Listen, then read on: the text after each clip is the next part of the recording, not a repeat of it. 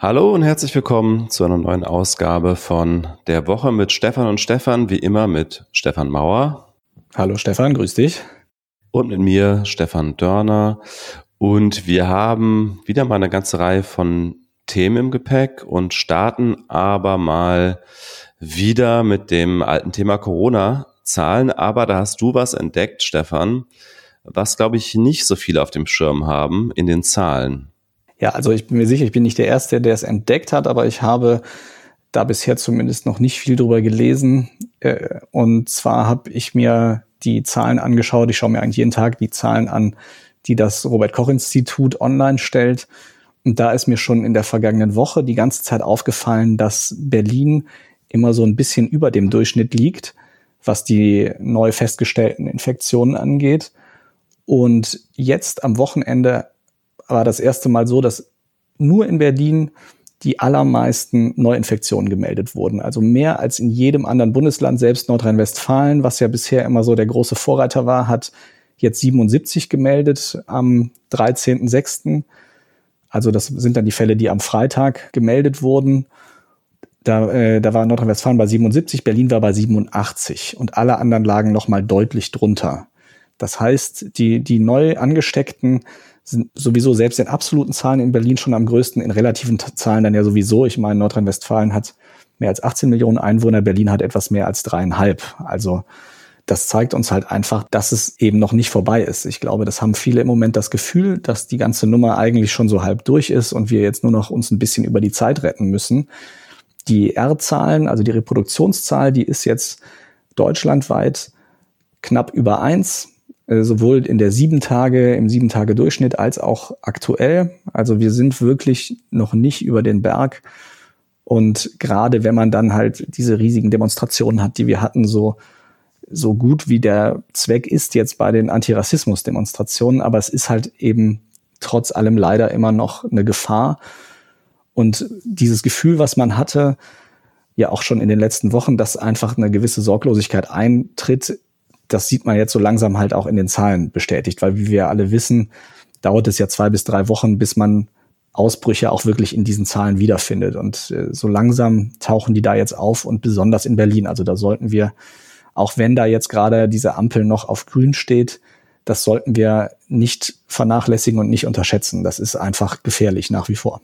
Ich frage mich, inwiefern da vielleicht auch eine Rolle spielt, dass in Berlin besonders viele Leute oder ein relativ hoher Anteil der Bevölkerung wahrscheinlich in, in Bars geht, in Restaurants geht und so. Also was ich ja immer wieder gehört habe, auch durch den Podcast von Christian Drosten, ist ja die Tatsache, dass das äh, Ansteckungsrisiko in geschlossenen Räumen deutlich höher ist als in äh, draußen und vor allen Dingen es halt auch mit der Zeit immer weiter wächst. Also kurz in den Supermarkt scheint nicht das Problem zu sein auch in gut klimatisierten Umgebungen zu sein, wie zum Beispiel der Bahn oder im Flugzeug, scheint nicht das Problem zu sein, sondern lange in einem Restaurant sitzen zum Beispiel oder lange in einer Bar.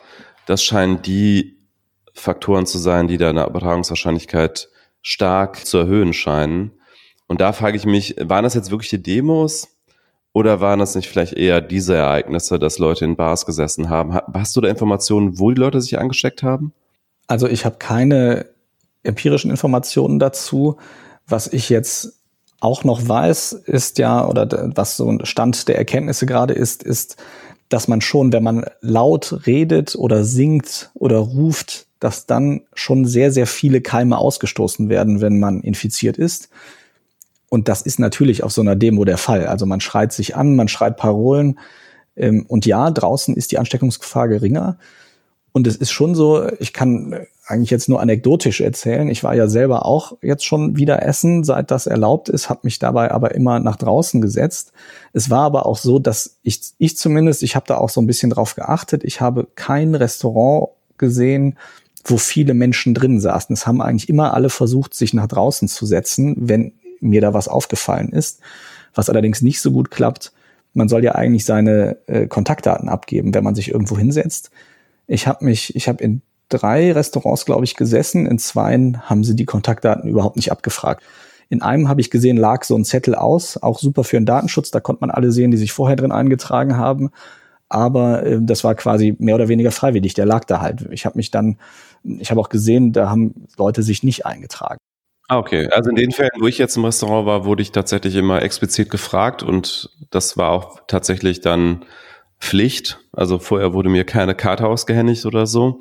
Das scheinen die Restaurants dann unterschiedlich zur Hand haben. Was das draußen sitzen angeht, haben wir natürlich insofern Glück, dass das Wetter zuletzt immer sehr, sehr gut war, überwiegend. Und da wird es ja auch nochmal äh, spannend, in Anführungsstrichen, zu beobachten sein, wenn das Wetter schlechter wird, insbesondere Richtung Herbst. Ähm, da wird es ja nochmal richtig gefährlich dann. Ganz genau. Also wir hatten ja jetzt gestern auch einen sehr regnerischen Tag am Samstag. Da konnten ja auch nicht mehr einfach alle draußen sitzen. Ich habe es jetzt nicht beobachtet, wie die Leute darauf reagiert haben. Aber es ist ja schon bemerkenswert, wenn wir allein schon einfach wegen des Wetters plötzlich uns Sorgen machen, dass das für einen nächsten Ausbruch sorgen könnte. Also das zeigt ja schon, dass das wirklich nicht trivial ist und definitiv nicht vorbei ist, diese ganze Nummer. Dann gibt's da noch eine kleine News dazu, die jetzt gerade über den DPA-Ticker lief. Wir nehmen am Sonntag auf. Und zwar soll die viel diskutierte Corona-App tatsächlich schon am Montagabend in den App Stores von Apple und Google äh, auftauchen und dann am Dienstag offiziell vorgestellt werden. Und schon ist dann natürlich ein relativer Begriff, weil es ist jetzt ein Ticken früher, als wir jetzt vielleicht vergangene Woche erwartet hätten. Es ist aber viele Wochen später, als es ursprünglich mal angekündigt war. Ganz früher hieß es mal, dass im Laufe des April die schon kommen soll. Jetzt wird sie also am 15. oder 16. Juni kommen, deutlich später als eigentlich gedacht, was ja damit zu tun hatte, dass es sehr viel Streit darum gab, ob es eine dezentrale oder zentrale Architektur sein soll, wegen Datenschutzbedenken. Wir haben am Ende eine dezentrale, kriegen wir jetzt. Es wird, GPS wird nicht eingesetzt, sondern nur Bluetooth. Es wird also nur festgestellt, welche Geräte in der Nähe sind und nicht, wo das Gerät insgesamt sich aufhält, dass die App installiert hat, was Datenschützer freut und epidemiologisch ein bisschen schwieriger ist. Aber ähm, dieser Kompromiss wurde halt gemacht und da wurde relativ lange drüber gezankt und gestritten, auch wer die programmieren soll. Am Ende sind es die Telekom und SAP geworden. Und das Feedback ist, soweit wie ich das jetzt mitbekommen habe, eigentlich tatsächlich relativ positiv, auch von Datenschützern, oder? Ja, also als die Nachricht rauskam, dass SAP und Telekom diese App entwickeln werden, gab es ja sehr viel Häme, so gerade auch in meiner Bubble von tech-affinen Leuten, von Programmiererinnen und Programmierern, von Startups. Aber man muss schon sagen, die Leute in meiner Timeline bei Twitter, die sich das angeschaut haben und auch was von Code verstehen, die sagen eigentlich überwiegend, das ist gut umgesetzt worden das ist datenschutzfreundlich umgesetzt worden. Es wurde Open Source gemacht, was wir schon hier besprochen haben im Podcast. Also alle die Anforderungen, die Datenschützer insbesondere an diese App angelegt haben, wurden erfüllt. Und jetzt gibt es eigentlich keinen Grund für Leute, die ansonsten auch Facebook und andere Apps benutzen, da zu sagen, aus Privatsphäregründen will ich mir das nicht installieren. Dann ist aber halt die Frage, ob jetzt überhaupt noch genügend Bereitschaft da ist, weil wir haben es ja gerade schon erwähnt, für viele scheint das ja jetzt irgendwie vorbei zu sein, zumindest die große Bedrohung. Und dann ist jetzt die Frage, ob jetzt überhaupt noch genügend Interesse besteht, dass genügend Menschen sich das installieren. Also es gab ja mal die Schätzung, dass damit das Ding wirklich einen richtig durchschlagenden Erfolg hat, ungefähr 60 Prozent der Bevölkerung sich das installieren müssten. Ich glaube, davon sind wir Lichtjahre entfernt, wenn das jetzt kommt. Nichtsdestotrotz, es hilft natürlich auch, wenn weniger Menschen das installieren. Also das soll jetzt niemanden davon abhalten, das zu tun. Die Frage ist aber wirklich der Effekt, der dadurch ja irgendwann mal erhofft wurde, der wird wahrscheinlich nicht erreicht werden, oder?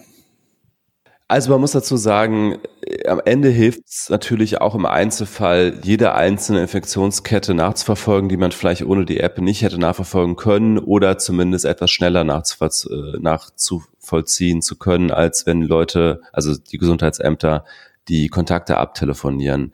Aber es ist vollkommen richtig, der Nutzen dieser App steigt nicht nur linear mit der Anzahl der Installationen, sondern äh, sozusagen im Quadrat weil die Wahrscheinlichkeit, dass zwei Menschen, die sich begegnen, beide die App installiert haben, die ist halt noch sehr gering, wenn das nur ein kleiner Teil der Bevölkerung installiert hat, steigt dann aber mit jedem weiteren Prozentsatz halt extrem.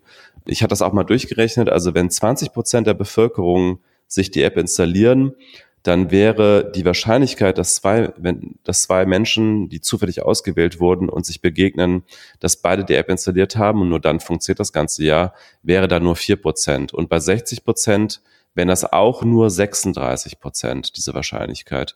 Und erst wenn man so in Richtung 80 Prozent Installationsbasis kommt, das hieße also quasi jeder Mensch mit Smartphone hat die App installiert, äh, dann kommen wir so Richtung 64 Prozent. Also der Nutzen steigt schon sehr, sehr stark mit der Installationsbasis. Ich bin gespannt. Es war ja auch mal die Rede davon, dass es eine Werbekampagne geben soll, die das Ganze begleiten soll. Davon habe ich jetzt bisher noch nichts gesehen. Äh, ich denke, auch das wird ja sicherlich nicht einfach, weil es ja nun mal bei vielen Menschen da jetzt inzwischen eine Skepsis gibt. Und wenn da jetzt noch so eine große Werbekampagne kommt, das äh, sorgt ja manchmal dann auch für genau den gegenteiligen Effekt. Also ich bin gespannt, die ersten Zahlen zu hören, wenn das Ding dann jetzt wirklich draußen ist, dann wirklich zu schauen, wie viele das installieren. Ich werde es auf jeden Fall mal machen und denke, dass in dem Fall das eine Abwägung ist, die man durchaus treffen kann. Einmal ist es, wie ja jetzt viele bestätigt haben, definitiv so datensparsamer als die Apps, die die meisten Leute installiert haben, inklusive WhatsApp, Facebook etc. Und auf der anderen Seite ist es ja nun mal wirklich ein Effekt. Also jeder, jede einzelne Infektionskette, wie du schon sagtest, die dadurch besser nachvollzogen kann, ist ja ein Gewinn im Kampf gegen das Virus. Genau, und es wird ja auch dann eben von den Zahlen abhängen, äh, wie weit die Lockerungen gehen. Also alle, die sich gerne weiterhin in Bars treffen wollen und Restaurants gehen wollen, sollten sich die App vielleicht auch deshalb installieren, weil sie dann die Wahrscheinlichkeit erhöhen, dass wir diese Lockerungen weiter beibehalten können und nicht wieder irgendwann zurückrudern müssen. Ich werde sie auch installieren. Ja, und wir werden schauen, wie das weitergeht. Dann würde ich aber sagen, kommen wir zum nächsten Thema. Du hast dich mal wieder mit einem Wirtschaftsthema beschäftigt, und zwar mit der Corona-bedingten Arbeitslosigkeit, insbesondere äh, für die Demografie, zu der wir beide leider nicht mehr gehören, nämlich die unter 25-Jährigen. Genau, die Arbeitsagentur veröffentlicht ja einmal im Monat ihren Bericht zum Arbeitsmarkt. Wie zu erwarten war, ist die Arbeitslosigkeit deutlich gestiegen. Spannenderweise im März ist sie noch im Vergleich zum Februar leicht gesunken und dann im April gab es einen deutlichen Anstieg und im Mai nochmal. Äh, insgesamt sind, waren im Mai ungefähr 20 Prozent mehr Menschen arbeitslos als im Februar.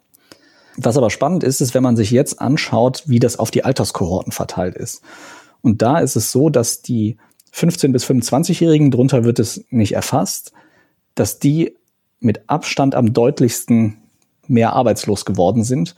Und was noch spannender ist, normalerweise, wenn man sich den Saisonverlauf anguckt, ist das die Alterskohorte, die von Februar bis Mai äh, den stärksten Rückgang in der Arbeitslosigkeit hat. Es ist also jetzt eine Schere sozusagen entstanden, die in dieser Alterskohorte besonders weit aufgeht. Und das ist auch der Grund, warum, wenn man das jetzt mal zum Vorjahr vergleicht, wenn man jetzt also die Mai-Zahlen nimmt und guckt äh, im Mai 2019, wie viele 15 bis 25-Jährige waren da arbeitslos und wie viele waren jetzt, jetzt im Mai arbeitslos, da ist die Zahl um 43 Prozent gestiegen. Also wirklich krass, wie weit die Schere da auseinandergegangen ist.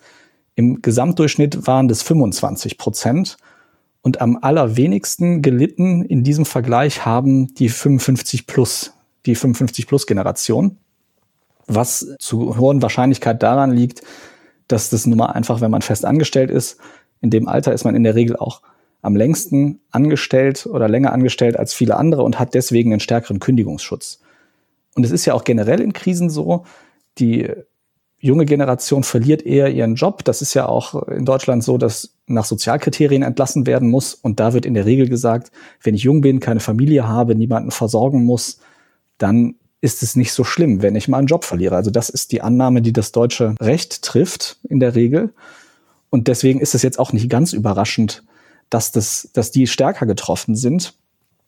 Auf der anderen Seite ist es halt schon krass, wenn man das dann mal mit dem Vorjahr vergleicht. Also nicht nur jetzt innerhalb dieses Jahres hat diese Alterskohorte am meisten verloren, sondern im Vergleich zum Vorjahr noch mehr, weil normalerweise, was ja wahrscheinlich auch daran liegt, dass man in dem Alter eher mal einen Aushilfsjob oder so hat, der dann im Sommer eher verfügbar ist, wie zum Beispiel Kellnern oder so, dass also normalerweise in genau diesem Zeitraum die Arbeitslosigkeit deutlich sinkt in dieser Alterskohorte. Und jetzt ist es halt im Gegenteil dazu extrem gestiegen.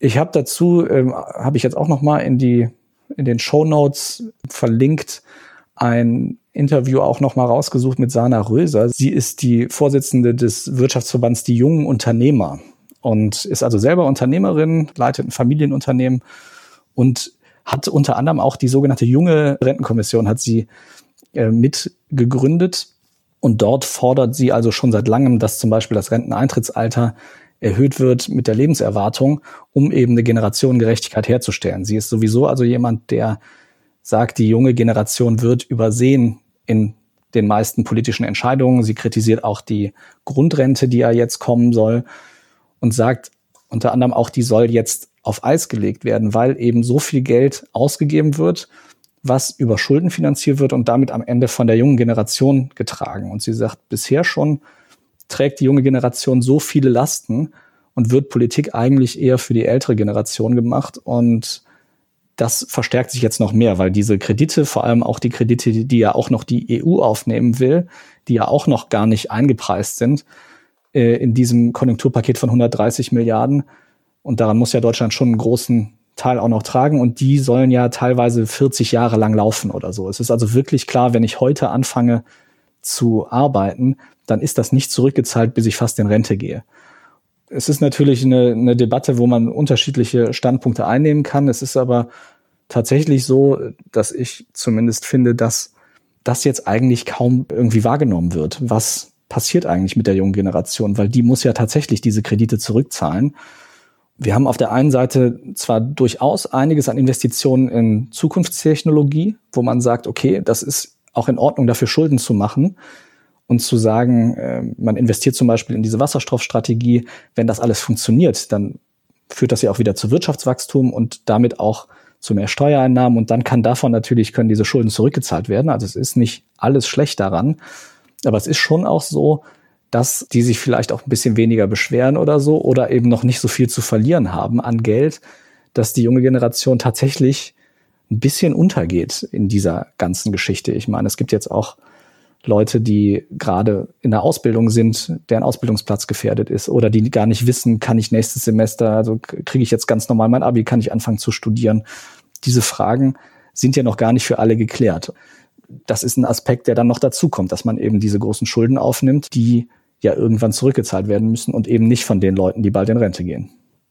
Wobei davor war ja sehr lange schon dieses Credo schwarze Null. Also das war ja schon äh, lange, sagen die, die Richtung der Politik, da für eine Entschuldung zu sorgen, zumindest langfristig. Ähm, man muss natürlich sagen, jetzt durch die Corona-bedingte Wirtschaftskrise, das ist ja nicht so ein Nullsummenspiel. Also nach dem Motto, wenn ich jetzt 130 Milliarden Euro aufnehme an Schulden, heißt das genau 130 Milliarden Euro mehr Schulden, sondern wenn ich sie nicht aufnehme, dann heißt das, äh, es könnte durchaus sein, dass da so eine negative Spirale in, in Gang kommt von Wirtschaftsrückgängen oder, oder einem negativen Volkswirtschaftswachstum, was am Ende theoretisch zumindest auch noch mehr Steuerausfälle bedeuten könnte als die 130 Milliarden. Also es ist immer ein bisschen schwierig, weil man natürlich nicht vorhersehen kann, was würde passieren, wenn man jetzt nicht gegensteuert mit ganz viel Staatsgeld.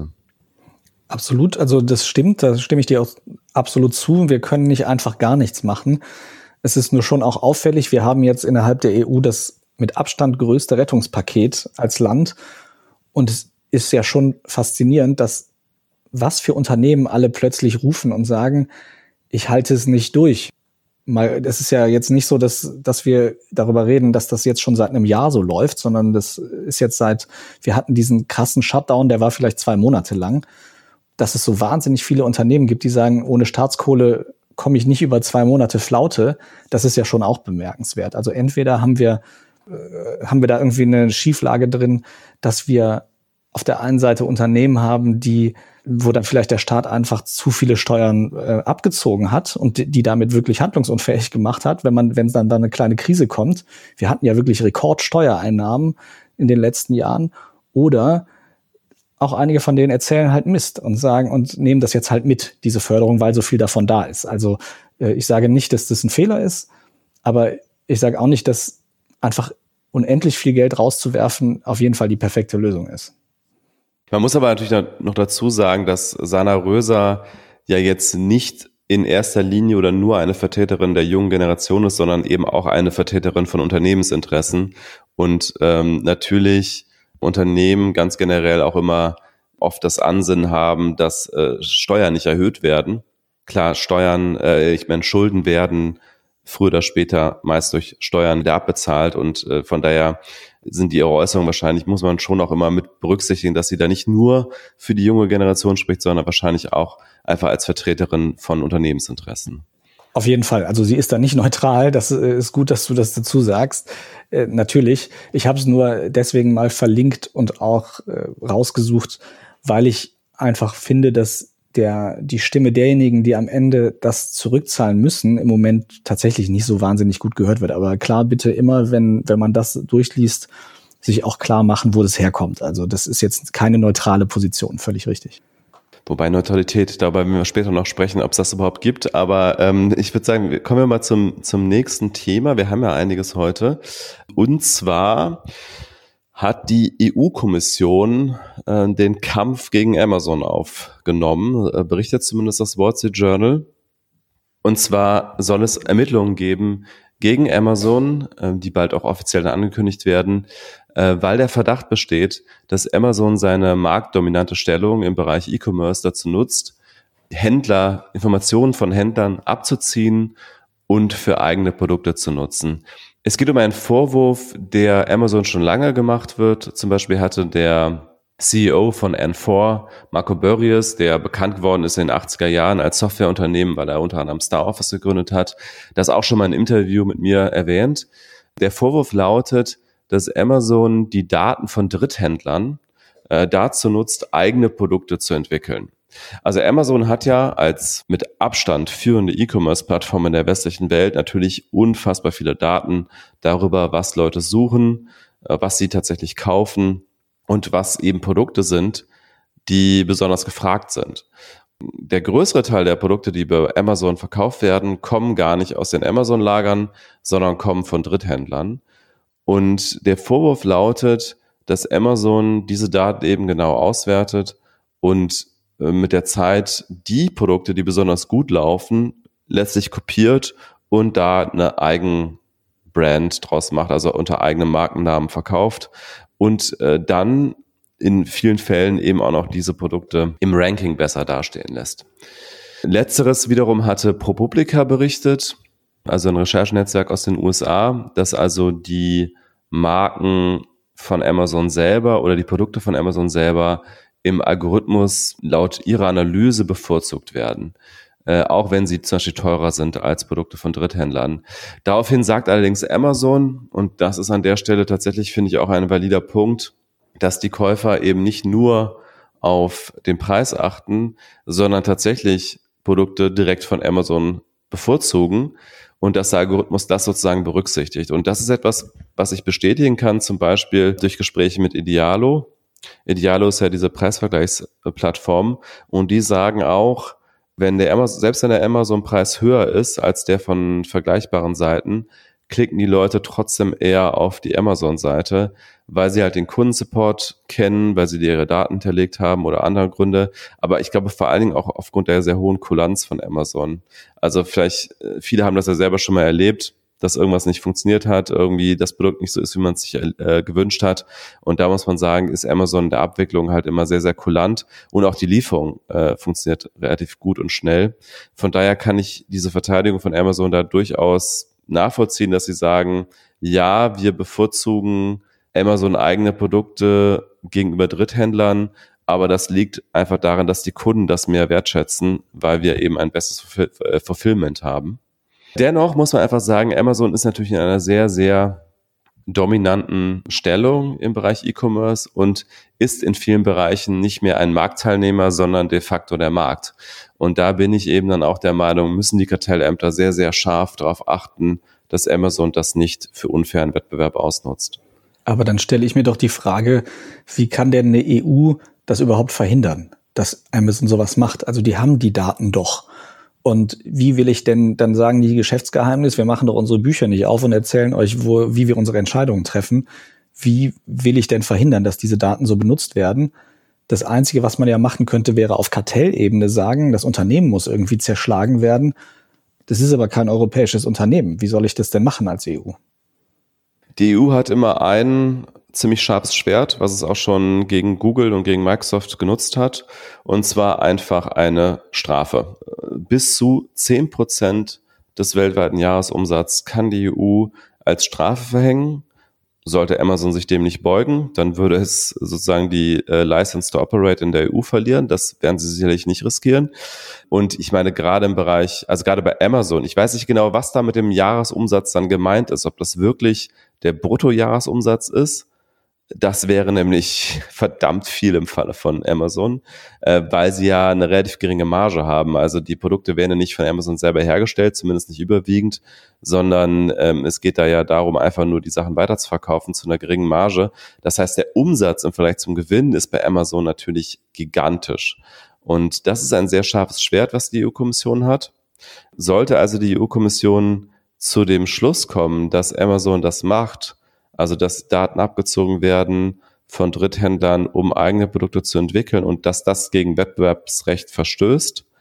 Und dann hätte es die Möglichkeit, eben diese Strafe aufzuerlegen. Und äh, da sich die, wie gesagt, am Jahresumsatz, am weltweiten Jahresumsatz bemisst, könnte die sehr, sehr empfindlich äh, ausfallen. Die Frage ist natürlich dann letztlich, wie kann das bewiesen werden? Würde Amazon, ist es einfach naheliegend, dass Amazon irgendwann HDMI-Kabel anbietet?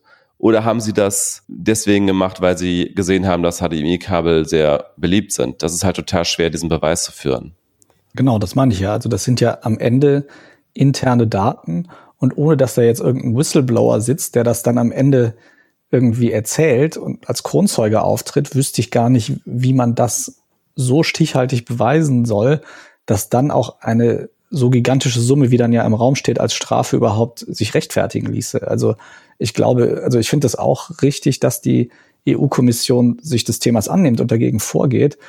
Ich finde nur einfach diese, diese Gesamtkonst, dieses Gesamtkonstrukt Amazon hat mehr Umsatz als einige Staaten als Bruttosozialprodukt haben. Das ist ja genau diese große Debatte, die ja auch schon im vergangenen Jahrhundert ab und zu mal noch so als düstere Zukunftsvision geführt wurde, dass es irgendwann Konzerne gibt, die einfach mächtiger sind als Staaten und gerade wenn man so einen weltweiten Handel, ich äh, nehme da jetzt mal einige asiatische Länder aus, wo dann ja andere Player am Start sind, aber ansonsten, dass man weltweit den Handel so sehr dominiert als Konzern, als Plattform ja eigentlich und nicht mehr als Marktteilnehmer, wie du schon gesagt hast, dann ist halt auch die Frage, wie ist diesen Leuten überhaupt beizukommen? Einmal rechtlich und dann auch kartellrechtlich. Man muss dazu sagen, ich glaube, die ganzen Ermittlungen in Gang gesetzt hat letztlich auch ein Bericht des Wall Street Journals, nämlich hat das WSJ am 23. April schon berichtet, dass Amazon eben genau das tut. Also die haben mit Leuten äh, bei Amazon, mit Mitarbeitern gesprochen, die eben genau das berichtet haben, die natürlich in diesem Bericht nicht namentlich genannt werden, sondern als Quellen zitiert werden, die nicht namentlich genannt werden wollen. Aber es gibt zumindest offenbar Mitarbeiterinnen und Mitarbeiter bei Amazon, die bereit sind, darüber zu sprechen und das auch schon mal gegenüber dem Wall Street Journal getan haben. Und vielleicht reden die auch mit den Ermittlern der EU-Kommission. Wir dürfen gespannt sein. Also ich finde auf jeden Fall, das ist ein, ein Thema, wo es auch gut ist, wenn ja bestimmte politische Stellen das nicht ignorieren, sondern sich, sich dem annehmen. Genau, aber damit kommen wir doch einfach wieder zum nächsten Thema. Und zwar wollen wir sprechen über ein Thema, was uns beide ein bisschen nahe liegt, nämlich das Thema Leistungsschutzrecht. Wir sind ja beide Journalisten und verfolgen dieses Thema sicherlich auch beide schon sehr lange und haben auch, glaube ich, eine klare Meinung dazu. Äh, es ist jetzt zuletzt wieder eine Nachricht rumgegangen, die VG Media, also die Organisation, die hier die Interessen der Verlage vertreten soll, gegen Suchmaschinen wie Google ihre Klage zurückzieht gegen Google. Und man kann damit sagen, das ist sozusagen das allerletzte i-Tüpfelchen unter ein sehr langes Debakel, was am Ende sehr, sehr kostspielig war für die Verlage. Ja, genau. Also wenn es nach der VG Media geht, ist es leider noch nicht mal das Ende dieser ganzen Geschichte. Also deren Framing ist jetzt, dass sie sagen, die Bundesregierung hat Mist gebaut, als sie das deutsche Leistungsschutzrecht eingeführt hat Deswegen können wir es jetzt nicht einsetzen und wir müssen jetzt warten, bis es ein europaweites Leistungsschutzrecht gibt. Das ist ja ein wirklich seit zehn Jahren oder so ist es im Gespräch. Die Verlage, insbesondere einige Verlage in Deutschland, wollten unterm Strich eine Lex Google, also ein, ein Gesetz gegen Google und im Speziellen gegen Google News. Dort kann man ja nach wie vor auch in Deutschland, auch in deutscher Sprache sich kuratierte News von einem Algorithmus zusammengestellte News angucken. Und wenn man dann auf die Links klickt, kommt man dann auf die jeweiligen Seiten der Zeitungen oder der Medien, die das Ganze anbieten. Und da haben sich schon vor zehn Jahren die Verlage darüber geärgert, das kann doch nicht sein. Wir stellen hier äh, Journalisten ein, geben Geld dafür aus, um teure Inhalte zu erstellen und dann gehen die Leute auf Google News und schauen sich das an. Haben dann gerufen und gesagt, ja, wir wollen, dass Google dafür bezahlen muss, das bei, bei sich zu listen. Was ja erstmal, wenn man das jetzt nur aus dieser Sicht sieht, äh, irgendwie plausibel klingt, ist aber eigentlich totaler Mist. Also Google zwingt ja niemanden dazu, seine Inhalte bei Google zu listen. Es gibt eine ganz einfache Methode. Man muss einfach nur in so eine Datei, die auf zu der Website gehört, reinschreiben, dass Google die Website nicht listen soll und dann wird die dort nicht auftauchen. Das heißt, es gab ja von Anfang an immer die Möglichkeit, sich einfach auszulisten bei Google. Was ja zum Beispiel die Welt zwischendurch auch mal getan hat und dann natürlich entsprechend äh, sehr, sehr große Visitverluste zu verzeichnen hatte. Ähm, also die Welt aus dem Axel Springer Konzern, der ja ganz, ganz stark fürs Leistungsschutzrecht auch lobbyiert hat. Und natürlich wurde die Welt dann wieder gelistet nach, nach ein paar Wochen. Letztlich ist es ja auch nicht so, dass die Leute bei Google News die Nachrichten lesen, sondern sie klicken natürlich auf die Überschrift, auf den Teaser und wollen in der Regel mehr lesen. Ähm, es gibt zwar ein paar Leute, die vielleicht einfach nur Google News aufrufen, um sich einen Überblick zu verschaffen. Das reicht ja dann vielleicht auch. Aber in vielen, vielen Fällen geht es ja auch darum, auf den Artikel selber zu klicken. Die Verlage haben aber auch immer nicht nur mit Google News argumentiert, sondern auch mit der Google-Suche insgesamt. Also dass sozusagen erst durch die journalistischen Inhalte Google überhaupt das Geschäftsmodell der Suchmaschine ermöglicht wird, bei der sie dann eben die Werbung äh, kontextsensitiv ausspielen. Ähm, dazu muss man sagen, dass journalistische Inhalte bei Google aber eine kleine Nebenrolle spielen letztlich. Google, glaube ich, auch sehr gut funktionieren würde, wenn man den Journalismus weglassen würde. Ich glaube, die meisten Leute suchen da nicht nach journalistischen Inhalten, sondern suchen da eher nach dem Friseurladen um die Ecke, dem Restaurant, den Öffnungszeiten von irgendwas oder auch mal eine ganze Reihe von äh, anderen Dingen, Ernährung, Beauty, was auch immer. Aber ich glaube, das wenigste sind Nachrichten, die Leute bei Google suchen. Letztlich sagt Google immer, wenn ihr nicht gelistet werden wollt, dann sagt's einfach. Aber darum geht's ja nicht. Es geht ja eigentlich darum, dass die Verlage das Gefühl haben, dass ihnen hier ein Werbegeschäft weggenommen wird, was sie vorher selber mal hatten und was jetzt zumindest in Teilen Google hatte, äh, Google hat. Wobei natürlich auch Facebook äh, seinen Anteil hat und andere, vor allen Dingen auch äh, ja, Online-Rubrikenmodelle, wie zum Beispiel Immobilien Scout 24, also sowas wie äh, Immobilienanzeigen, haben ja früher auch in der Zeitung stattgefunden. Vieles ist ja auch dahin gewandert. Ganz genau. Und diese Absurdität dessen, dass die Verlage sagen, Google klaut uns die Inhalte, zeigt sich eigentlich auch daran, dass es eigentlich in jedem Verlag Menschen gibt, die sogenannte SEO machen, also Optimierung für Suchmaschinen, die eben genau dafür sorgen sollen, dass die eigenen Inhalte möglichst prominent bei den Suchmaschinen angezeigt werden. Und gleichzeitig haben sie also die, ihre Rechtsanwälte beauftragt und ihre Lobbyisten bei der Bundesregierung ein Gesetz durchzudrücken, wo drin steht, dass Google und wer auch immer zitieren möchte aus Artikeln, dass also schon winzige Ausschnitte, teilweise Satzbruchstücke schon als urheberrechtlich geschützt gelten, damit eben Google dann Lizenzgebühren bezahlen muss für diese Snippets, die es anzeigt aus den Artikeln. Und das führte ja sogar so weit, dass zwischendurch sogar dann, also es gab dann ja ein Leistungsschutzrecht auf, in deutscher Sprache. In Deutschland 2013 wurde das schon eingeführt. Und damals hat Google gesagt, ja gut, dann listen wir jetzt alle aus, die uns nicht die Freigabe geben, ihre Snippets anzuzeigen. Und schwupps, selbst die Verlage, die das Leistungsschutzrecht durchlobbyiert haben, haben da diese Unterschrift gegeben und haben gesagt, ja, bitte Google, du darfst das weiter anzeigen. Wir klagen aber parallel gegen dich, weil was sie nämlich auch wollten, war, dass Google sie eben nicht auslistet. Also sie wollten quasi ein Gesetz haben, was Google einerseits zwingt, ihre Inhalte zu listen und andererseits aber zwingt, dafür Geld zu bezahlen. Unterm Strich also einfach ein Gesetz, wir wollen an den Werbeeinnahmen von Google beteiligt werden, weil wir so ein wichtiger Lieferant für Informationen sind.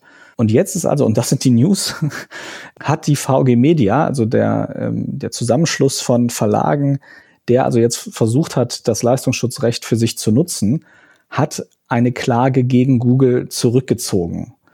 Weil nämlich der Europäische Gerichtshof schon vor einer Weile gesagt hat, das deutsche Leistungsschutzrecht ist überhaupt nicht gültig, weil die Bundesregierung hätte auf EU-Ebene das notifizieren müssen, also das überhaupt dort erst anmelden, dass dieses Gesetz auf nationaler Ebene funktioniert, weil es eben ein Gesetz ist, was auch den gesamten europäischen Binnenmarkt irgendwie beeinflussen würde. Das ist nicht passiert, deswegen hat der EuGH dieses gesamte Gesetz für nichtig erklärt und gesagt, es muss erst die europäische Gesetzgebung zu dem Thema in Kraft treten. Es ist also jetzt noch nicht vorbei vorbei. Also VG Media hat zwar diese Klage zurückgezogen, sagt aber, sie werden jetzt warten auf die EU-Gesetzgebung und dann da, da nochmal klagen.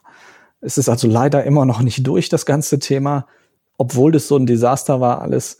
Und obwohl die VG Media bisher schon einen zweistelligen Millionenbetrag bezahlt hat für diesen Prozess und jetzt sogar die Anwaltskosten von Google übernehmen muss für diesen Prozess, weil es sich ja zurückgezogen hat und Angst hatte vor einem Urteil, womit sie dann endgültig verloren hätten, diesen Prozess.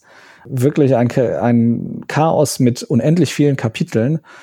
Auch wir als Journalisten und ganz viele andere Journalisten sagen ja tatsächlich, das ist ein Quatschgesetz, weil es eben diese, diese doppelte Verpflichtung irgendwie sieht. Also einerseits sieht es oder sehen die, die Befürworter dieses Gesetzes, die wollen ja einerseits wollen sie ja bei Google stattfinden, weil sie die Reichweite haben wollen. Sie wollen aber Geld dafür haben. Also zeugt meiner Meinung nach definitiv davon, dass da einige Leute einfach nicht verstanden haben, wie Digitalisierung und wie Netzwerke funktionieren.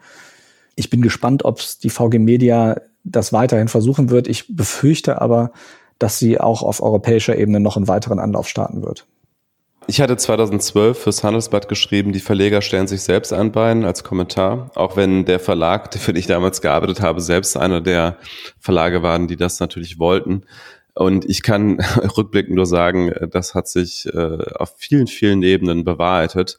Das Traurige daran ist aber tatsächlich, dass nicht nur die Verlage jetzt viel Geld verloren haben, worüber man jetzt unterschiedlicher Ansicht sein kann, wie traurig das ist, sondern dass dieses Gesetz, das Leistungsschutzrecht, leider auch viele Kollateralschäden äh, verursacht hat. Also wenn man zum Beispiel mal auf river.de geht, was so ein Aggregator ist, da sieht man, dass seit äh, Inkrafttreten des Leistungsschutzrechts da zum Beispiel die Snippets dann eben nicht mehr angezeigt werden von Nachrichten.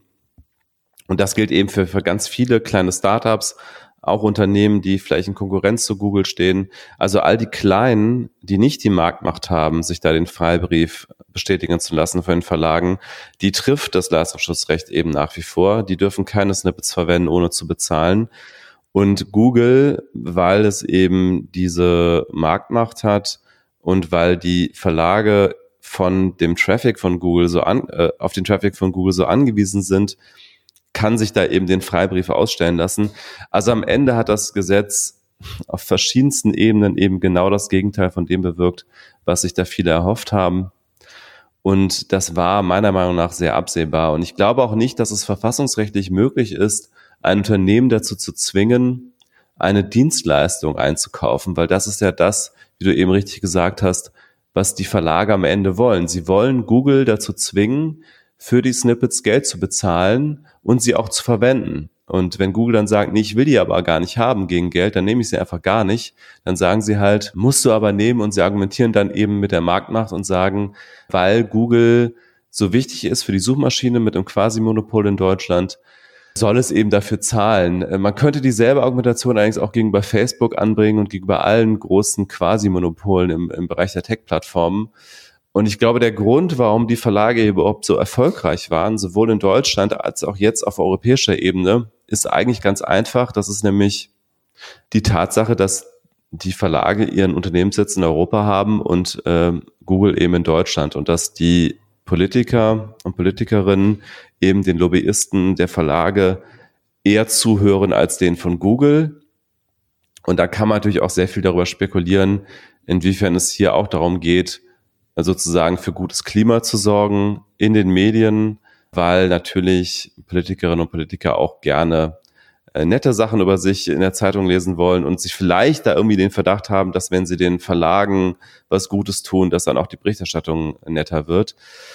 Ich habe zumindest mal von einer Geschichte gehört, dass es, ähm, dass Angela Merkel äh, Friede Springer das Leistungsschutzrecht sozusagen in die Hand versprochen haben soll. Aus Politikkreisen habe ich das gehört. Dann entsprechend auch auf einzelne Parlamentarier äh, der eigenen Fraktion starken Druck ausgeübt haben soll, dass das äh, Leistungsschutzrecht dann auch beschlossen wird. Eine kleine Korrektur noch. Google sitzt natürlich nicht in Deutschland, sondern in den USA. Nee, also ich meine, die Verlage sitzen in Europa und, und Google eben nicht und deswegen sagen, das Ohr offener ist für die Lobbyisten von äh, den Verlagen. Genau, und am Ende führt es jetzt also dazu, wie man ja jetzt auch sieht, dass die Marktmacht von Google eigentlich sogar noch steigt, weil die das nämlich ignorieren können und auch vor Gericht jetzt zumindest aktuell ja fast unantastbar sind, weil das eben auch ein Gesetz ist, was so einfach nicht funktioniert, womit die Gerichte auch, denke ich, ein Stück weit überfordert sind. Weil es eben so mächtig ist, kann Google sagen, es ist uns völlig egal, was da drin steht. Entweder wir listen euch oder halt eben nicht, wenn wir dafür bezahlen müssen. Und dann springen alle Verlage und sagen, ja, komm hier, ihr dürft es haben.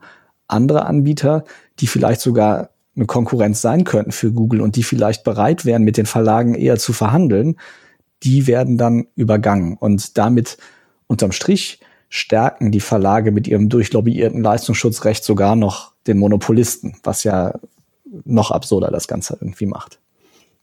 Und damit kommen wir dann auch zum vorletzten Thema, würde ich sagen. Wir haben eine lange Sendung diesmal.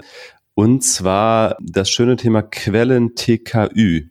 Und hinter diesem etwas sperrigen Begriff verbirgt sich eine noch sperrigere Auflösung der Abkürzung, nämlich Quellen Telekommunikationsüberwachung. Du hast dich da gerade mit der aktuellen Nachrichtenlage beschäftigt. Ich kann gleich ein bisschen was äh, zu den technischen Hintergründen sagen. Genau. Und zwar, das ist sehr umstritten, das Thema schon seit Jahren. Und es gibt da auch einen relativ großen Streit zwischen der SPD und der CDU. Da, deswegen war das auch so schwierig, dass wir da jetzt irgendwie eine Einigung finden. Es gab aber jetzt die Meldung, dass das Innenministerium und das Justizministerium sich geeinigt haben, was passieren soll. Erstmal geht es darum, äh, das Innenministerium möchte schon seit langem die sogenannte Online-Durchsuchung ermöglichen. Das heißt also, dass der Staat einen Trojaner, das kennt man ja auch den Ausdruck Staatstrojaner, also ein, ein, eine Schadsoftware einschleust auf dem Rechner von jemand Verdächtigem und dann also Zugriff auf diesen Rechner bekommt. Und das, was das Innenministerium haben wollte, war, dass wirklich aufrichterlichen Beschluss der gesamte Rechner, das gesamte Handy, alles durchsucht werden kann, die, alle Daten, die da drauf liegen. Und das Justizministerium war da immer gegen unter Katharina Barley, die ja jetzt äh, auf europäischer Ebene unterwegs ist, haben sie alles abgelehnt, was irgendwie mit dem Staatstrojaner zu tun hatte. Inzwischen ist es aber so, dass die gesagt haben, okay, wir sind bereit, zumindest diese Quellen TKÜ, also unterm Strich Telefongespräche und Chatverläufe abhören, das zumindest zu erlauben. Und es sieht jetzt so aus, als würde das in den Gesetzgebungsprozess so einlaufen.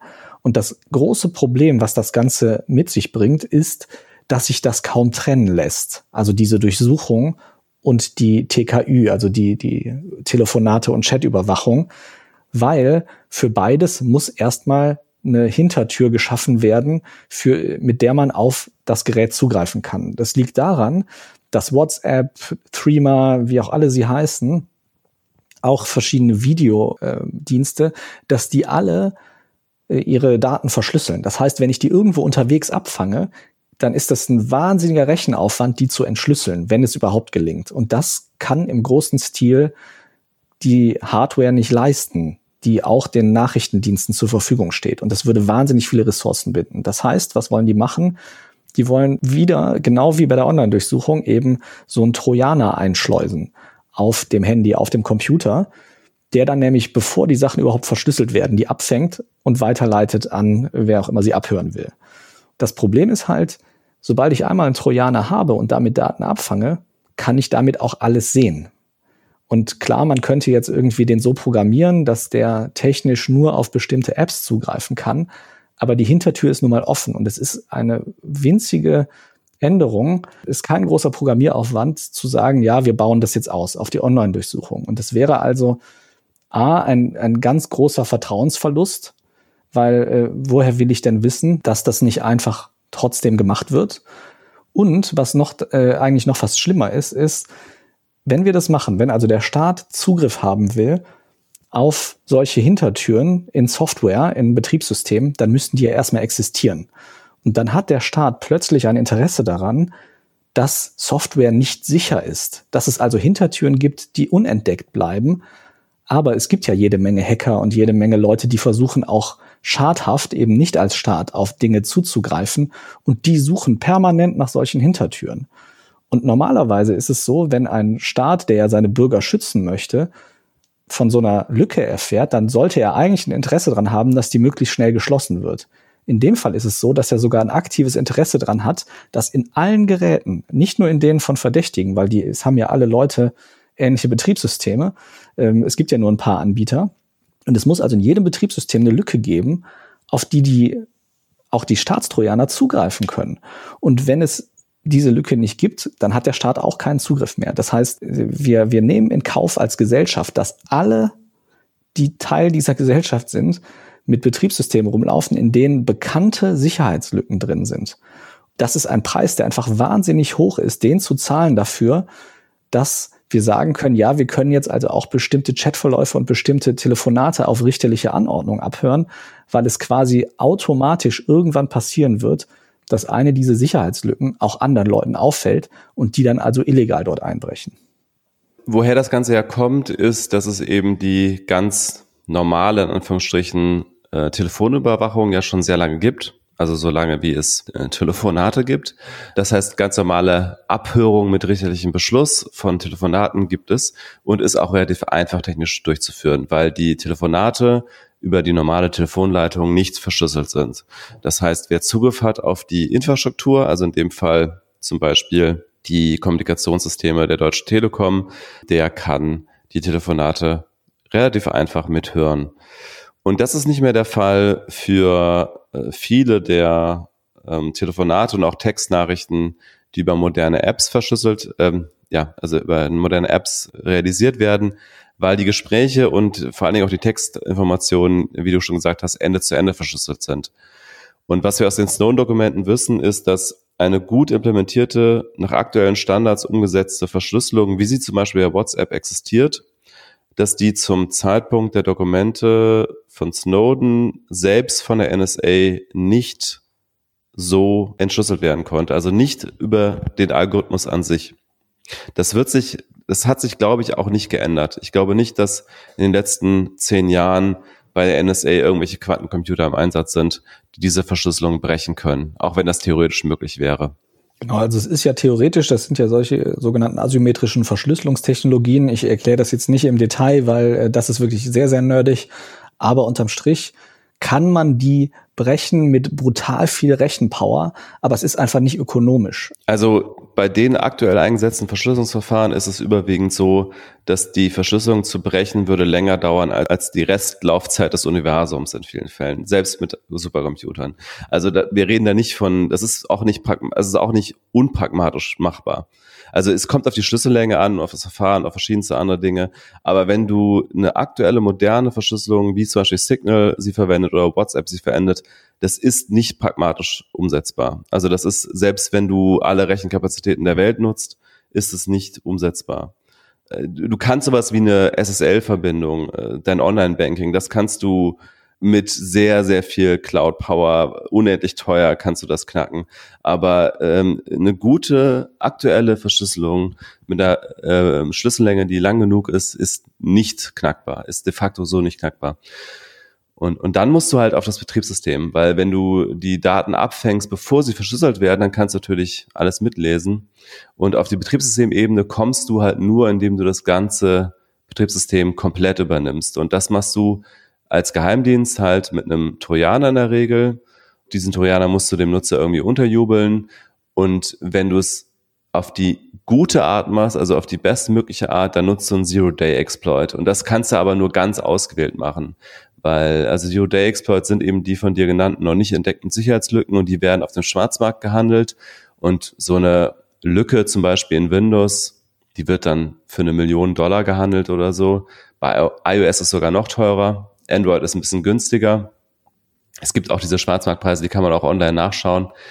Und die Geheimdienste handeln damit eben. Also die, die kaufen sich diese Sicherheitslücken, aber die können die nicht massenhaft einsetzen. Wenn sie die massenhaft einsetzen, dann werden die entdeckt und dann werden die geschlossen und dann sind die nichts mehr wert. Dementsprechend ist das eine sehr punktuelle Sache, dass Geheimdienste diese Zero-Day-Experts ausnutzen für Trojaner. Und was sie natürlich alle hoffen, ist, dass die Betriebssystemhersteller die Lücken sozusagen absichtlich einbauen und nur ihnen zur Verfügung stellen, aber das machen sie halt nicht. Und dementsprechend gibt es den Schwarzmarkt und dementsprechend gibt es immer wieder Forderungen nach Gesetzen, dass die Lücken eingebaut werden, was aber eben die entsprechenden Nebenwirkungen hätte, dass eben auch ja, Kriminelle möglicherweise diese Lücken genauso ausnutzen, wenn sie sie halt entdecken.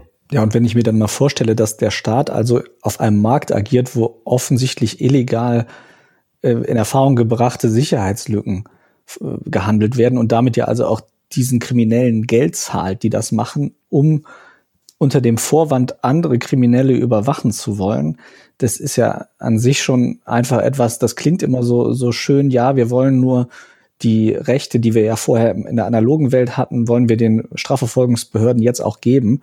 Das Problem ist halt einfach, ich kann das technisch nicht machen, ohne diese riesige Tür zu öffnen, hinter der diese tausend Fragezeichen und Unsicherheiten stehen, die jeden Einzelnen betreffen, der ein elektronisches Gerät hat.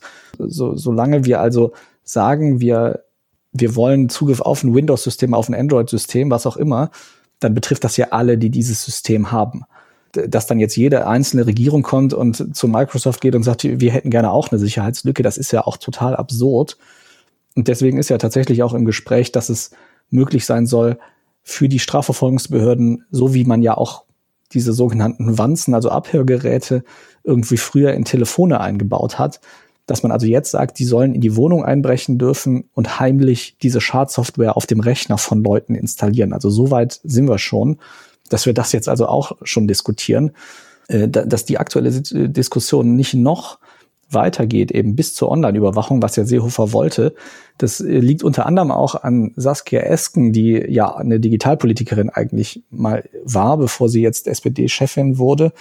Die hat auch im Bundestag gegen eine frühere Version des Bundestrojaners gestimmt, als eine der wenigen SPD-Abgeordneten. Sie soll wohl eine recht große Rolle gespielt haben, hat aber jetzt am Ende doch wohl dieser Quellen-TKÜ zugestimmt was, wie wir ja gerade erklärt haben, sich eigentlich überhaupt nicht trennen lässt von der Online-Durchsuchung. Ein Gesetzgebungsprozess, den wir auf jeden Fall im Blick behalten sollten und auch nicht äh, durch Corona überschatten lassen sollten, weil das ganz, ganz tief in unserer aller Sicherheit eingreift im digitalen Raum. Genau, also die Quellenticker üben, man könnte jetzt argumentieren und sagen, na ja, das ist ja im Grunde nur das, was unter Richtervorbehalt immer gemacht wurde mit normalen Telefongesprächen, aber es ist eben nicht möglich, ohne den gesamten Rechner oder das gesamte Smartphone zu übernehmen. Und damit ist technisch auf jeden Fall möglich, auch das Gerät zu durchsuchen. Und das Gerät zu durchsuchen in einer Zeit, wo wir unser gesamtes Leben auf den Smartphones haben, unsere Fotos, unsere privaten Fotos, unsere gesamte private Kommunikation, das ist eben nochmal eine andere Nummer, als gezielt einzelne Gespräche zu überwachen, wie es eben traditionell bei Telefongesprächen war. Also es ist natürlich möglich, das sozusagen gesetzlich einzuschränken, dass man sagt, die Ermittler dürfen halt dann nur das Relevante sich anschauen und alles andere müssen sie ignorieren. Aber ob sie das am Ende dann auch machen, sehr schwer nachzuvollziehen und zu überprüfen. Eben, und wenn ich als Ermittler nun mal Zugriff auf alles habe, ist ja auch nicht automatisch so, dass jeder Ermittler sich immer an alle Gesetze hält. Das wissen wir ja auch aus den Snowden-Unterlagen und aus vielen anderen Fällen, dass das eben auch illusorisch ist, das anzunehmen. Wollen wir dann zum letzten Thema kommen? Genau, dann äh, würde ich doch sagen, wir haben eine große Diskussion über die Rolle des Journalismus und da wir beide Journalisten sind, ist das ja auch für uns ein Thema, das uns sehr nahe ist. In letzter Zeit wird sehr häufig über solche Begriffe wie Haltung, Neutralität und Objektivität im Journalismus diskutiert und gestritten. Es gab dazu jetzt ähm, zuletzt ja auch Nachrichten bei der New York Times. Da musste ein Editor, also ein, ja, so kann man, wie kann man es übersetzen, als äh, leitender Redakteur gehen, weil er im äh, Meinungsressort äh, Artikel eines Republikaners zugelassen hat, der sicherlich sehr polarisiert hat zum Thema Black Lives Matter.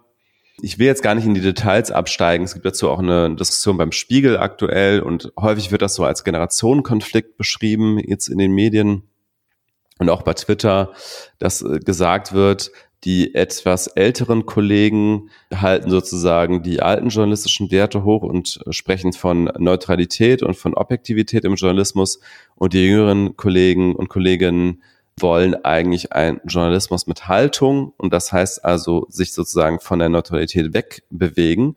Und wir hatten jetzt noch gar nicht im Vorgespräch darüber gesprochen, aber mich würde mal interessieren, wie siehst du das eigentlich insgesamt?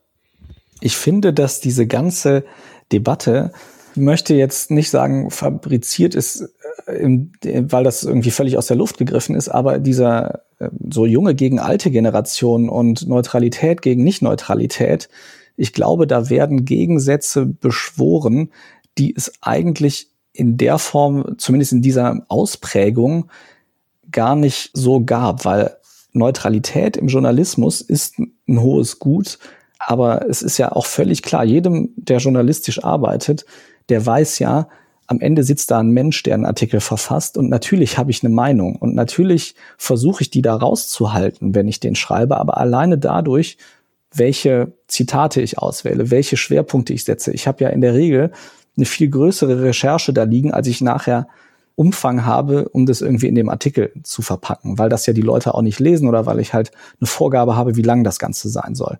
Und es ist meistens so, also wenn ich gründlich eine große Geschichte recherchiert habe, dann habe ich da am Ende 100 Prozent an Stoff liegen und habe Platz für 10 bis 20 Prozent davon in meiner Geschichte. Und alleine diese Auswahl, die ich treffe, die ist ja immer auch subjektiv. Und auch wenn ich dabei versuche, irgendwie ausgewogen zu sein, am Ende schreibe ich den Artikel. Und am Ende ist es mein Artikel und damit auch so eingefärbt, wie ich die Welt sehe, sage ich mal. Das ist noch nicht mal ein äh, Prozess, der bewusst passiert, sondern ja ein unterbewusster Prozess äh, meistens. 100% neutralen Journalismus gab es nie. Und was ja in letzter Zeit so viel kritisiert wurde, war, und das sehe ich übrigens auch als Kritikpunkt, uns wurde ja immer eingebläut, äh, dir ja wahrscheinlich auch, lass beide Seiten zu Wort kommen. Dieses beide Seiten, auch das gibt's ja nicht wirklich. Also es gibt ja inzwischen unendlich viele Standpunkte, aber was halt schon auch oft passiert, gerade wenn man nicht so viel Zeit hat zu recherchieren, ist, dass man halt zwei möglichst entgegengesetzte Standpunkte zitiert und damit in diesem Artikel oder in diesem Fernsehstück oder was auch immer den Eindruck erweckt, dies seien in etwa gleichwertige, valide, zu jeweils 50 Prozent der Bevölkerung vertretene Positionen, was ja aber auch in den seltensten Fällen der Fall ist. Es ist nicht neutral, wenn ich einfach zwei entgegengesetzte Positionen zitiere, weil die eventuell überhaupt nicht so wiedergespiegelt sind. Es ist auf der anderen Seite aber auch nicht neutral, wenn ich mich hinstelle und sage, ich äh, schreibe jetzt hier völlig ohne meine eigene Meinung, weil allein meine, meine Auswahl ja irgendwie was sagt über mich als Person. Ich finde, wir müssen von diesem hohen Ross runterkommen, dass es mal einen Journalismus gab, der zu 100 Prozent neutral war. Ja, sehe ich es im Grundsatz auch so, das Verlassen von strikter Neutralität, die es meiner Meinung nach auch philosophisch gesehen sowieso gar nicht gibt, genauso wenig wie Objektivität, beginnt ja auch schon früher, nämlich in dem Moment, wo du überhaupt irgendein Thema auswählst. Also warum nimmst du dieses Thema nicht ein anderes? Das ist schon, das alleine ist schon eine Auswahl, die nicht neutral getroffen werden kann, sondern natürlich geprägt ist von dem, was du selber für wichtig hältst, von deiner Weltsicht, von deinen Erfahrungen. Ich finde die Debatte gut und ich finde, wir sollten sie aber weiterführen und uns einfach klar machen, es gibt in Redaktionen ganz generell keine Objektivität und keine Neutralität. Wir sollten trotzdem, finde ich, an dem Ideal festhalten, dass wir versuchen, unsere eigene Perspektive so weit wie möglich zu verlassen, uns gleichzeitig aber immer wieder bewusst sein, dass das nicht hundertprozentig möglich ist. Und dann kommen wir eben auch zu solchen Diskussionen wie, dass in den Redaktionen halt auch nur sehr wenige Weltsichten vertreten sind, wenn man das mal mit der Gesamtbevölkerung vergleicht. Äh, sei es der Bildungsabschluss, sei es die Demografie in Alter und Geschlecht, sei es die ethnische Zugehörigkeit. Also da haben wir ja auch wenig diverse Redaktionen ich finde jetzt nicht, dass wir anstreben sollten, dass wir Redaktionen bekommen, die ein perfektes Abbild der Bevölkerung sind und dann versuchen, damit irgendwie so eine Pseudoneutralität heraufzubeschwören. Aber wir sollten uns bewusster darüber werden, dass wir natürlich alle in unsere Bubbles eingebunden sind, in unsere persönliche Weltsicht, in unsere eigenen Vorurteile, in unsere Meinungen. Und ich finde auch, dass äh, zum Beispiel Twitter da einfach mehr Transparenz gebracht hat. Also man sieht über den Twitter-Stream halt auch deutlicher, wo sich Menschen eigentlich positionieren. Und wie gesagt, das ist einfach eine Illusion, dass der Mensch, der eine politische Meinung hat in der Redaktion, in dem Moment, wo er einen Artikel schreibt, seine Meinung ablegt, die er vorher noch hatte, als er den Kommentar geschrieben hat. Ganz interessanter Nebenaspekt ist ja übrigens in dem Zusammenhang, dass die großen Redaktionen in den USA das ja strikt trennen. Also zwischen denen, die die Artikel schreiben und denen, die die Meinungsbeiträge schreiben, was ja zum Beispiel auch da, ähm, sich darin auswirkt, dass man beim Wall Street Journal im Kommentarteil eine hardcore-konservative Meinungsseite hat, und äh, im, im Artikelteil aber viele der normalen Berichterstattungen finde ich eher so eine liberale Meinung äh, widerspiegeln in der Redaktion. Zumindest lese ich das ab und zu daraus. Ich finde, diese ganzen Debatten sollten geführt werden, aber wir sollten uns wirklich davon verabschieden, so etwas wie Objektivität 100 Prozent anzustreben. Das ist, das ist, wird nicht äh, möglich sein. Viel wichtiger finde ich, dass wir deutlicher machen, dass wir Menschen sind und auch Menschen Meinungen haben. Und ich finde immer noch, wir sollten nicht Aktivisten werden und sollten nicht äh, einfach nur in äh, dem Berichterstattungsteil von Medien unsere Meinung einfließen lassen und letztlich Kommentare schreiben. Aber es ist, äh, war immer eine Illusion, dass wir hier eine neutrale Haltung einnehmen. Und ich finde gerade auch dieses, was du eben erwähnt hast, dieses Ausgewogenheit, wird häufig in einer, finde ich, absolut naiven Art genutzt, dieser Begriff. Ich hatte kürzlich da auch eine Diskussion mit einem Schweizer Journalisten drüber bei einem Medienkongress. In Frankfurt war das, glaube ich, oder Hamburg, ich weiß gar nicht mehr. Irgendwo in einer anderen Stadt, die nicht Berlin ist auf jeden Fall. Also das war noch vor Corona. Es war ein Journalist, der, glaube ich, für die Weltwoche geschrieben hat. Und das ist ja so eine sehr, sehr rechte Zeitung, also rechtskonservativ, aber vor allen Dingen immer so ein bisschen gegen den Mainstream. Und der hat sich unglaublich aufgeregt über die deutschen Medien und dass, dass wir alle so unausgewogen seien. Der hatte meiner Meinung nach wirklich auch diesen naiven, diese naive Auffassung von Ausgewogenheit, dass ausgewogen berichten immer bedeutet, dass man alle Extrempositionen darstellt, egal bei welchem Thema.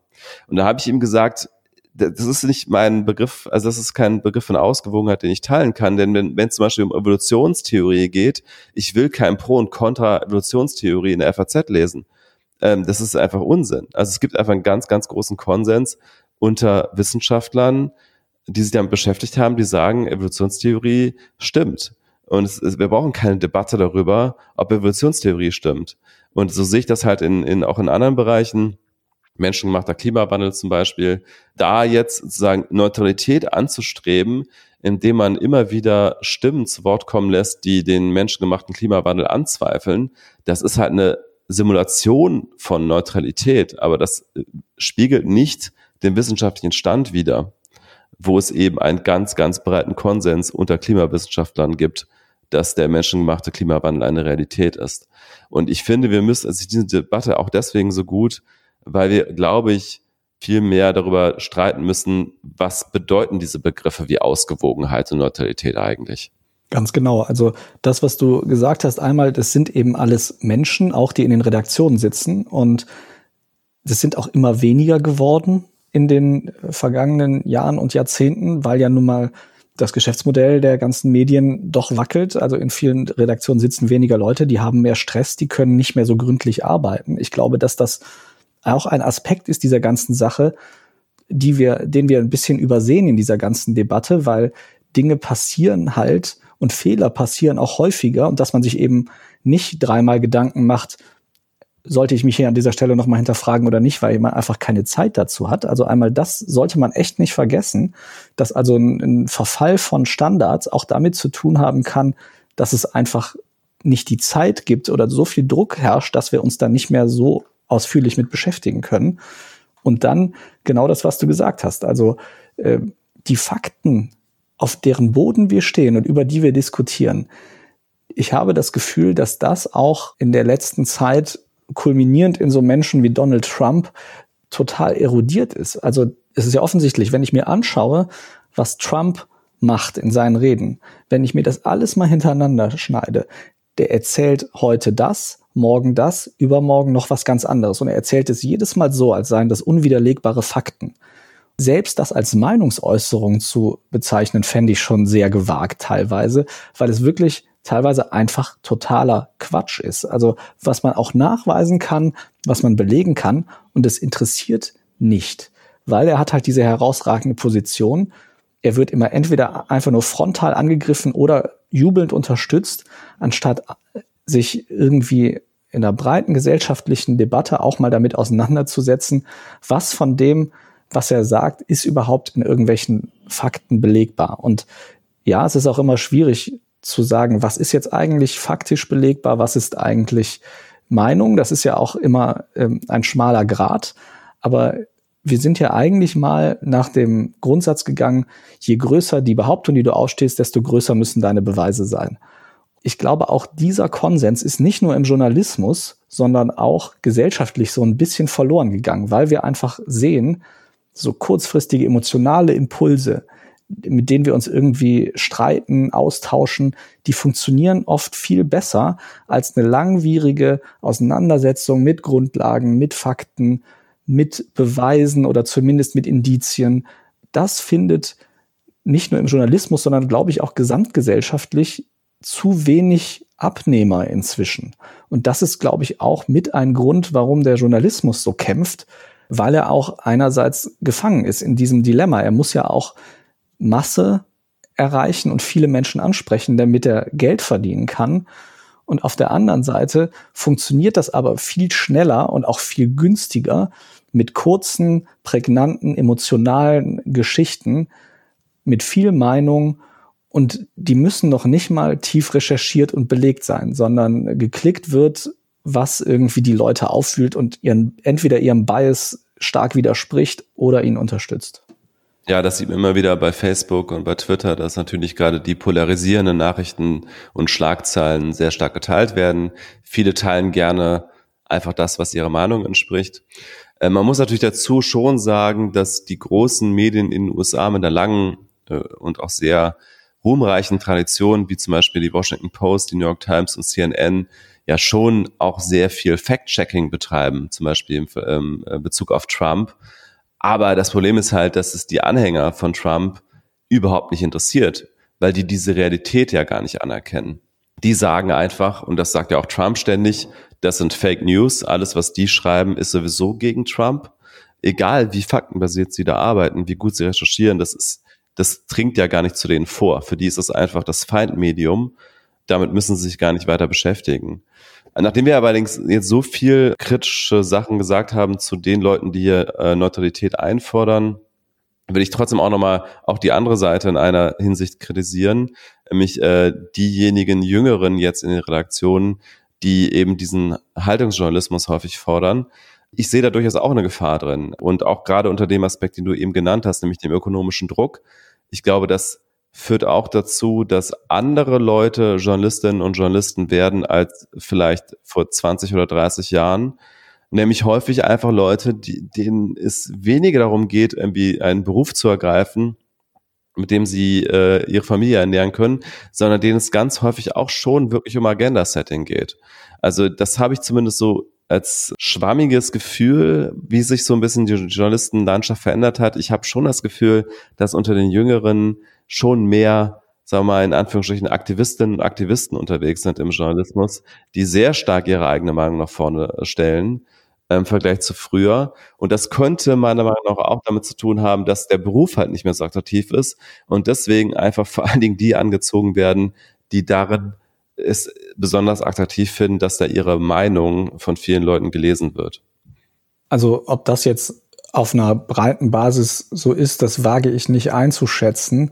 Ich denke, es ist ja, oder es ist, ja schon seit einer langen Zeit so, dass im Journalismus tatsächlich eher Leute sich da versuchen, irgendwie reinzukommen, die, denen das Geld jetzt nicht die oberste Priorität ist, weil es einfach nicht mehr so, so locker sitzt dort.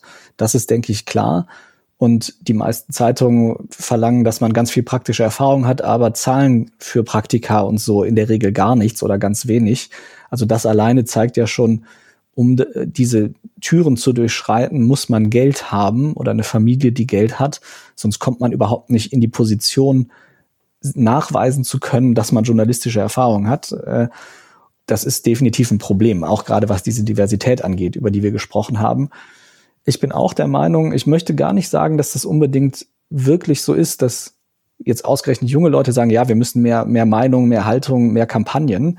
Ich finde, man muss handwerklich unglaublich sauber und stark sein, um Empfehlungen abzugeben, weil es nun mal so ist, ich bin Journalist, das heißt, ich bin automatisch Generalist. Ich bin kein Fachmann für irgendein Gebiet. Selbst wenn ich irgendein Gebiet studiert habe, habe ich danach als Journalist gearbeitet und nicht als Spezialist in diesem Gebiet und habe mich also nicht weiter vertieft damit beschäftigt, habe mich höchstens als Berichterstatter auf eine bestimmte Branche oder was auch immer konzentriert.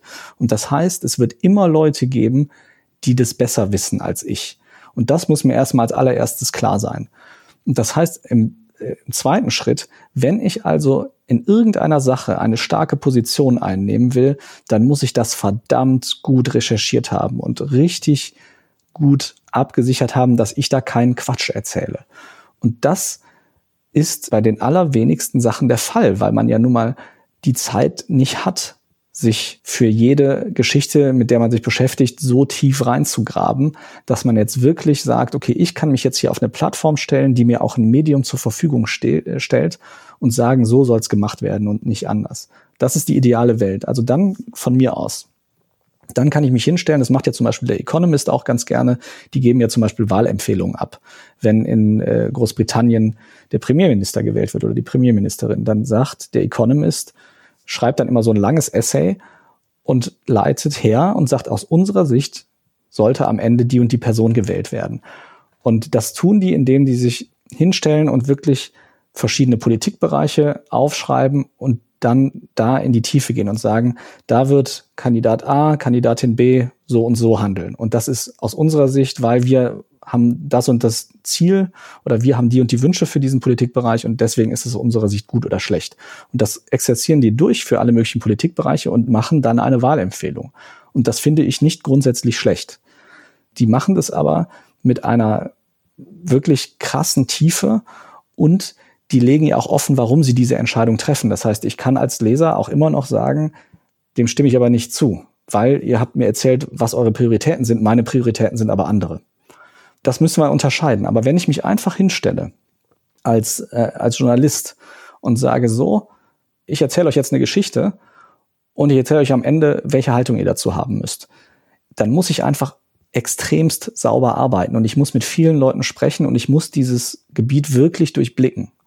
Und das ist meiner Meinung nach nicht automatisch gegeben, nur weil ich drei, vier Mal über eine bestimmte Geschichte geschrieben habe oder äh, dazu irgendwie eine Radiosendung gemacht habe die ganze Geschichte mit der New York Times, da ging es darum, dass dort ein republikanischer Senator gefordert hat, das Militär gegen die eigene Bevölkerung einzusetzen.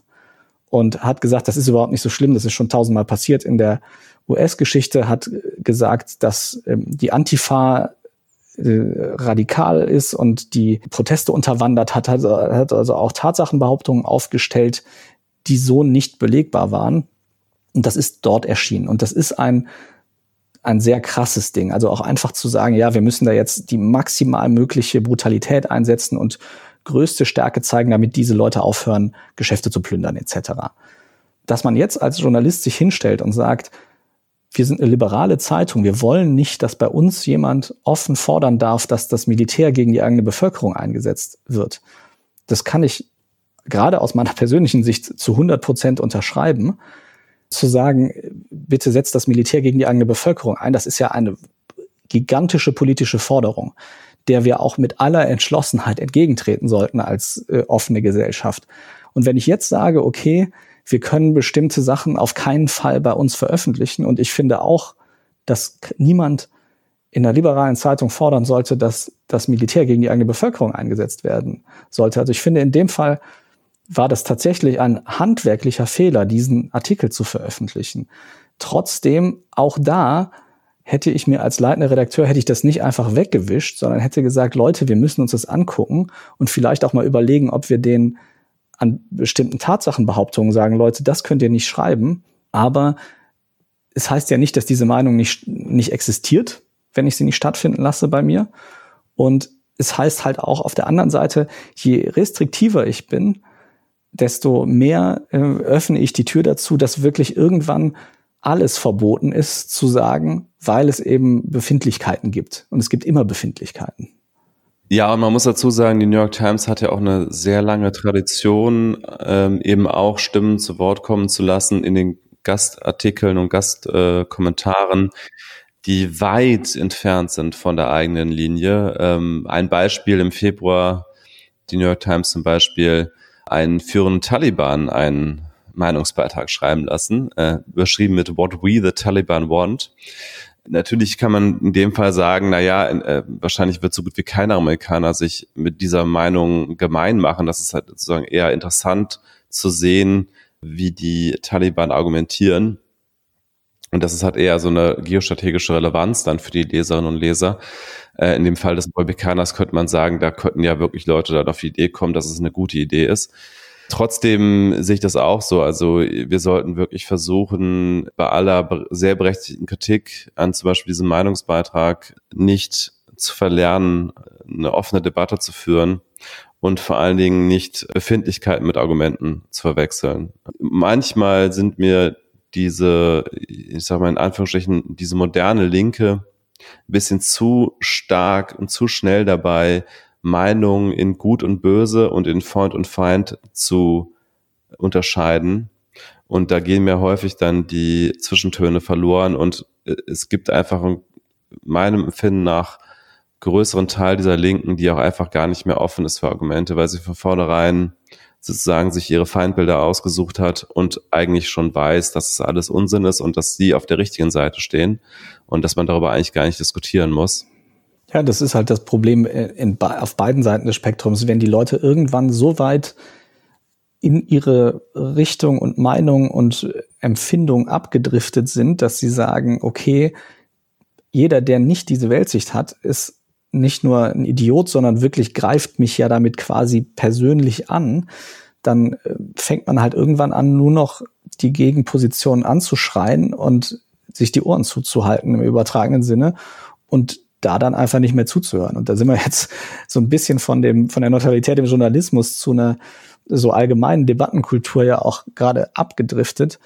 Aber ich würde schon sagen, um das auch nochmal so ein bisschen zusammenzufassen, wir sollten definitiv darüber diskutieren, was heißt eigentlich Neutralität und was heißt Ausgewogenheit, weil ich glaube, darüber gibt es schon an ganz vielen Stellen überhaupt keine Einigkeit, dass wir dann überlegen sollten, da sitzen Menschen, da sitzen Menschen, die handwerkliche Fehler machen. Da gibt's auch einfach teilweise Menschen, die das nicht so gut können. Also das muss man ja auch mal dazu sagen.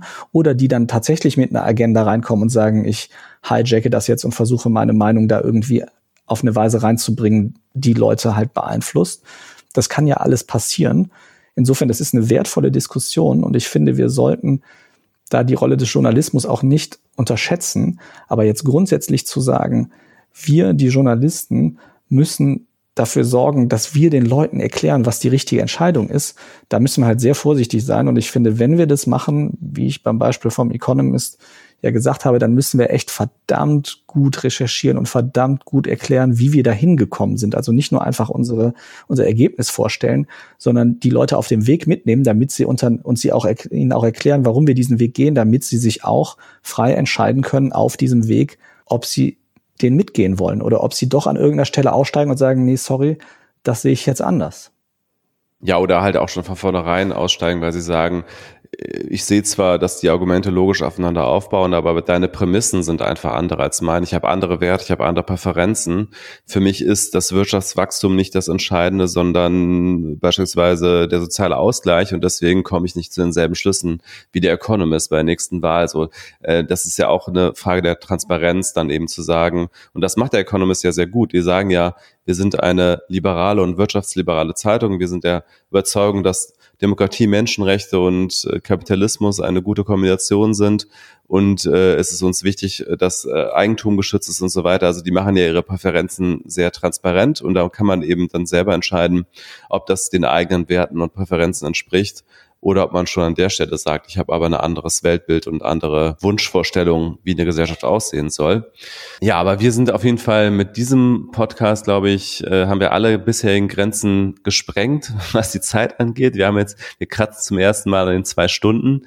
Ich würde sagen, mit dieser Debatte können wir dann auch die Hörerinnen und Hörer für diese Woche in die Woche entlassen, oder? Ganz so lange ist es noch nicht geworden. Du hast jetzt unser Vorgespräch, was wir nicht aufgezeichnet haben, noch dazu gezählt.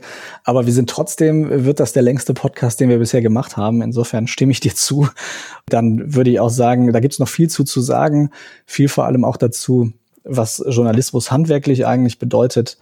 Aber ich bin mir sicher, da werden wir auch noch in Zukunft das ein oder andere Mal drüber sprechen. Deswegen für heute tatsächlich äh, würde ich sagen, Vielen Dank erstmal. Vielen Dank an euch. Vielen Dank an dich, Stefan. Und äh, ich sage Tschö bis zur nächsten Woche. Danke dir, Stefan, und Tschüss.